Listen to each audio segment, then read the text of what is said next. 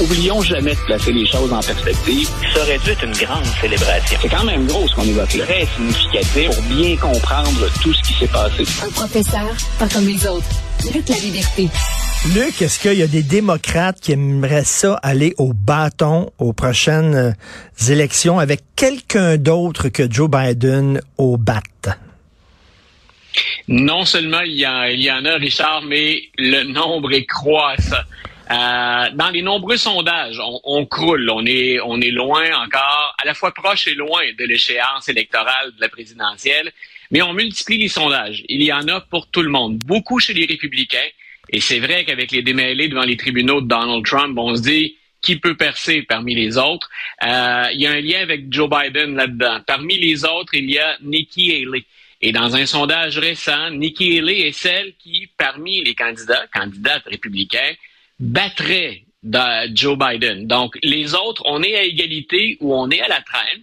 Euh, Madame Haley ferait mieux que Donald Trump contre Joe Biden et par plusieurs points. Donc, si on se rabat du côté démocrate, M. Biden a mené une campagne qui, somme toute, en 2020, était plutôt défensive. Il est chez lui, il est bien installé. Pandémie oblige, ben, on ne prend pas de risques. Mais en même temps, pour M. Biden, ça veut dire qu'on ne quitte pas la maison ou très peu. Si euh, on est fatigué, ce que son biographe confirme dans, dans le plus récent ouvrage sur Joe Biden, si on, si on est fatigué ou qu'on a euh, des, problèmes d'énergie, ce qui pour un octogénaire est pas, euh, ça arrive assez fréquemment. Donc, euh, M. Biden n'a pas à prendre l'avion, souvent plusieurs fois dans une journée, et à prononcer un ou des discours pendant une campagne électorale, tout ça la même journée. Donc, M. Biden fait une campagne 2020 qui, soyons honnêtes, l'avantage. Ça signifie pas qu'il fait rien de bon. Ça signifie pas que, comme président, il a échoué. Mais la campagne 2024 devrait être normalement terriblement différente. Alors qu'on le dit déjà fatigué, que la perception des Américains, peu importe ce que réalise Biden, c'est qu'il est trop vieux et qu'il n'a plus l'énergie ou encore les capacités nécessaires. Là, il y a plein de démocrates qui se disent, regardons les sondages, ça se multiplie. Biden est à 39, 40% de taux d'approbation. Ça, c'est dans l'ensemble de la population américaine. Mais il y a près de 70% des démocrates, des électeurs démocrates sondés qui disent, on aimerait quelqu'un d'autre. On aimerait qu'on nous offre un autre choix que Joe Biden. Ces gens-là vont pas voter pour Donald Trump en 2024 au moment de l'élection. Ce qu'on peut se demander du côté des démocrates et qui devrait les inquiéter, c'est est-on prêt à sortir pour aller enregistrer un vote pour Joe Biden? Plusieurs vont le faire. Il, a acquis euh, presque 8 millions de votes de plus que Donald Trump. Contexte est bien différent. On voulait se défaire de Donald Trump pour plusieurs. On était prêt à sortir pour effectuer ce boulot-là. Est-ce qu'on va encore penser de la même façon en 2024? Moi, si je suis un démocrate, une des choses qui m'inquiète, c'est la, formule est plus ou moins correcte, donc c'est un anglicisme, mais c'est de faire sortir le vote. Est-ce qu'on va déplacer des gens, encore une fois, suffisamment dans quelques états pivots pour faire la différence? C'est quand même particulier. Là, tu as deux armées qui vont à la guerre en se disant on a le mauvais général euh, pour, nous, pour mener nos troupes. Qu'est-ce que ça dit sur l'état de la démocratie aux États-Unis, ça? Ben voilà, écoute, ça c'est une chose à laquelle je, m'intéresse depuis euh, un moment déjà. Et j'ai déjà, en tout cas, je pense être assez prudent et assez réservé pour le faire habituellement, mais si on n'est pas dans une gérontocratie aux États-Unis, assurément la classe politique de Washington, elle représente essentiellement une génération. Il y a beaucoup de gens qui attendent hein, dans l'antichambre du pouvoir ou encore dans les coulisses. Et si je suis un jeune Américain, si je suis dans une catégorie de, souvent on les appelle les 18, 30 ou 35 ans, qui, au sein de ceux qui gèrent le pouvoir, républicain comme démocrate, représente vraiment ma génération, euh, je me demande effectivement si je suis entendu, peu importe que je sois plus conservateur ou que je sois plus progressiste, il semble que ce soit le combat d'une autre génération. Mais tu sais, on, quand, quand, Kennedy est apparu sur la scène, on dit ah, enfin un jeune président, puis puis il est beau, puis il est dynamique, puis etc. Il a suscité l'enthousiasme. On est rendu là, là. Euh, c'est comme si on reculait en arrière, puis on a besoin d'un nouveau Kennedy. Écoute, on a eu un peu ça avec des résultats partagés selon nos tendances, puis objectivement aussi. il n'a pas marché sur les eaux. Mais rappelle-toi qu'on a eu ça avec Barack Obama. Et la comparaison que tu viens de faire, où tu viens de remonter dans le temps en disant, pensons à John F. Kennedy, Caroline Kennedy, la fille de l'ancien président, avait dit, Obama est en train de faire ce que mon père a fait à son époque. C'est la première fois, moi, puis il semble qu'il y ait beaucoup d'Américains en accord avec moi, c'est la première fois qu'on a un politicien capable de stimuler les gens. On a eu deux mandats de Barack Obama. Puis, rappelons-le, donc, je pense que le bilan a plus de positifs que de négatifs, mais c'est pas quelqu'un qui est parvenu à rassembler les, les, Américains. Si on regarde la fin de son deuxième mandat, écoute, c'est quand même, appelons ça un clash ou un choc énorme les, deux individus puis les deux programmes ont rien en commun. On va passer aux États-Unis le temps d'une élection de Barack Obama à Donald Trump. Donc, euh, on a on a tenté ce virage. Et moi, au-delà du fait que c'est le premier président noir de l'histoire, je me disais Obama est un nouveau venu sur la scène mhm. politique quand on le choisit. Il, a même pas complété un mandat de sénateur. Alors, je me disais, est-ce qu'on a enfin cette relève de la garde? On n'enlève pas tous ceux qui ont plus d'expérience, qui sont plus âgés, mais on va avoir un meilleur mélange en termes de représentation. Ben écoute, Obama semble être l'exception à la règle quand on regarde ceux qui détiennent du pouvoir à Washington présentement. Écoute, tu m'as envoyé tes sujets dont tu veux jaser. Euh, il y a un sujet, je ne l'ai pas vu passer, cette nouvelle-là, qui m'intéresse beaucoup. Une entente avec l'Iran qui fait beaucoup jaser. Explique-nous ça.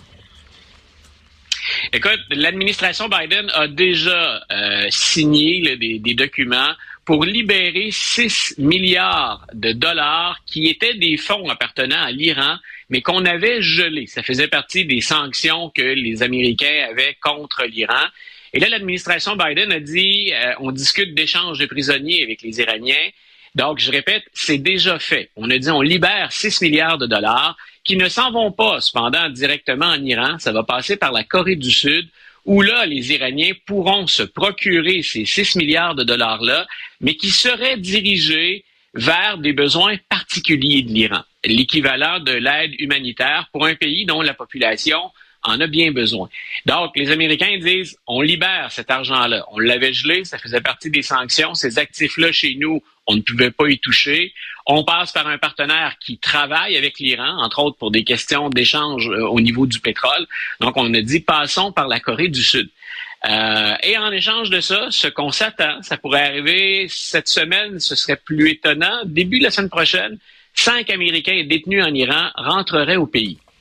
Si bien sûr on est des proches de ces familles-là, euh, de ces cinq personnes-là, qui sont des gens, pour ce qu'on en dit, en tout cas aux États-Unis, qui n'avaient absolument rien à se reprocher. Ça arrive dans des, dans des régimes autoritaires, puis ça nous rappelle peut-être le cas de la joueuse de basket Britney Griner qui avait été très médiatisée.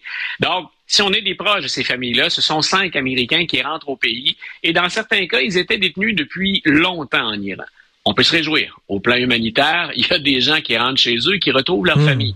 Les critiques du, du, président ou les critiques du secrétaire d'État Blinken, euh, on peut deviner, elles sont majoritairement républicaines, mais pas que républicaines. Il y a aussi des Iraniens qui vivent aux États-Unis et qui en ont long à dire contre le régime. Ben Ces gens-là disent, vous, vous venez ni plus ni moins que de payer une rançon à l'Iran. Ce que vous encouragez l'Iran à faire, c'est répéter ce geste-là. Ah, grosso modo, c'est, ben oui. on, fait toujours attention à l'utilisation des termes, mais c'est vous négociez avec des terroristes. Hein, c'est ce qu'on dit, on ne négocie pas avec des terroristes. L'administration Biden dit oui, on donne de l'aide. Par contre, cette aide-là, c'est pour venir en, en aide au peuple iranien. Ce n'est pas pour financer le régime pour faire ce que nous, on considère bien sûr mal ou déplorable. Et en échange de ça, on récupère les nôtres. Mais le débat. Mais, est-ce qu'il est y a un lien, est-ce qu'il y a un lien direct entre ces deux affaires-là ou c'est une coïncidence que ça arrive en même temps? Ou alors c'était du.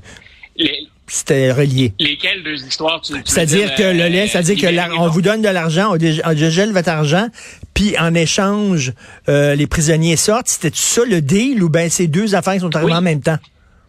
Non, non, non, non. L'entente est, l'entente est très claire. OK. Avec ces 6 milliards de dollars-là auxquels l'Iran va maintenant avoir accès, on retourne les Américains chez eux.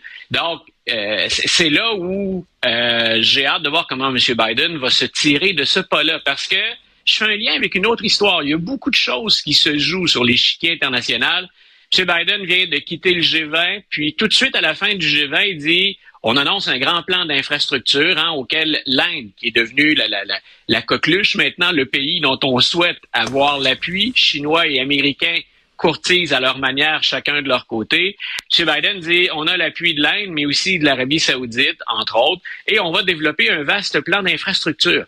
Et là, aux États-Unis, quelle est une partie du, du, retour de flamme ou du backlash qu'on a eu? Depuis quand on va frayer avec l'Inde, à qui on a souvent reproché, dont M. Modi lui-même, le non-respect des droits et libertés, et à partir de quand, M. Biden, quand vous aviez dit que vous allez sanctionner l'Arabie saoudite entre autres après l'assassinat de Jamal Khashoggi, le journaliste, euh, depuis quand on fraye aussi avec l'Arabie saoudite? Vous n'étiez pas censé les punir.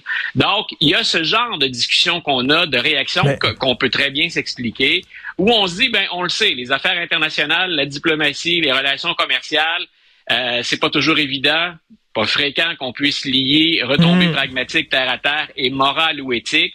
On a deux beaux dossiers ces jours-ci pour M. Biden qui sont des patates chaudes l'entente avec l'Iran et ce grand plan d'infrastructure qu'on vient de sur lequel on vient de parler. va savoir si cet argent-là va vraiment aller euh, vers des gens qui en ont besoin ou alors aller directement dans le régime. Ça, c'est une autre affaire. Poser la question, c'est un peu y répondre. Merci, Luc La Liberté. Voilà. À demain. Merci beaucoup. Journée, Richard. Bye. Salut. Alors, ben, c'est tout le temps qu'il me reste. Merci beaucoup à l'excellente équipe de recherche. Florence Lamoureux. Merci, Florence. Max-Émile Sayer, le, le petit nouveau tout jeune, mais déjà hyper professionnel. Merci beaucoup, Max-Émile. Jean-François Roy, pas si jeune, mais quand même professionnel aussi. Alors, c'est Benoît Dutrisac qui prend la relève. On se reparle demain à 8h30. Passez une excellente journée.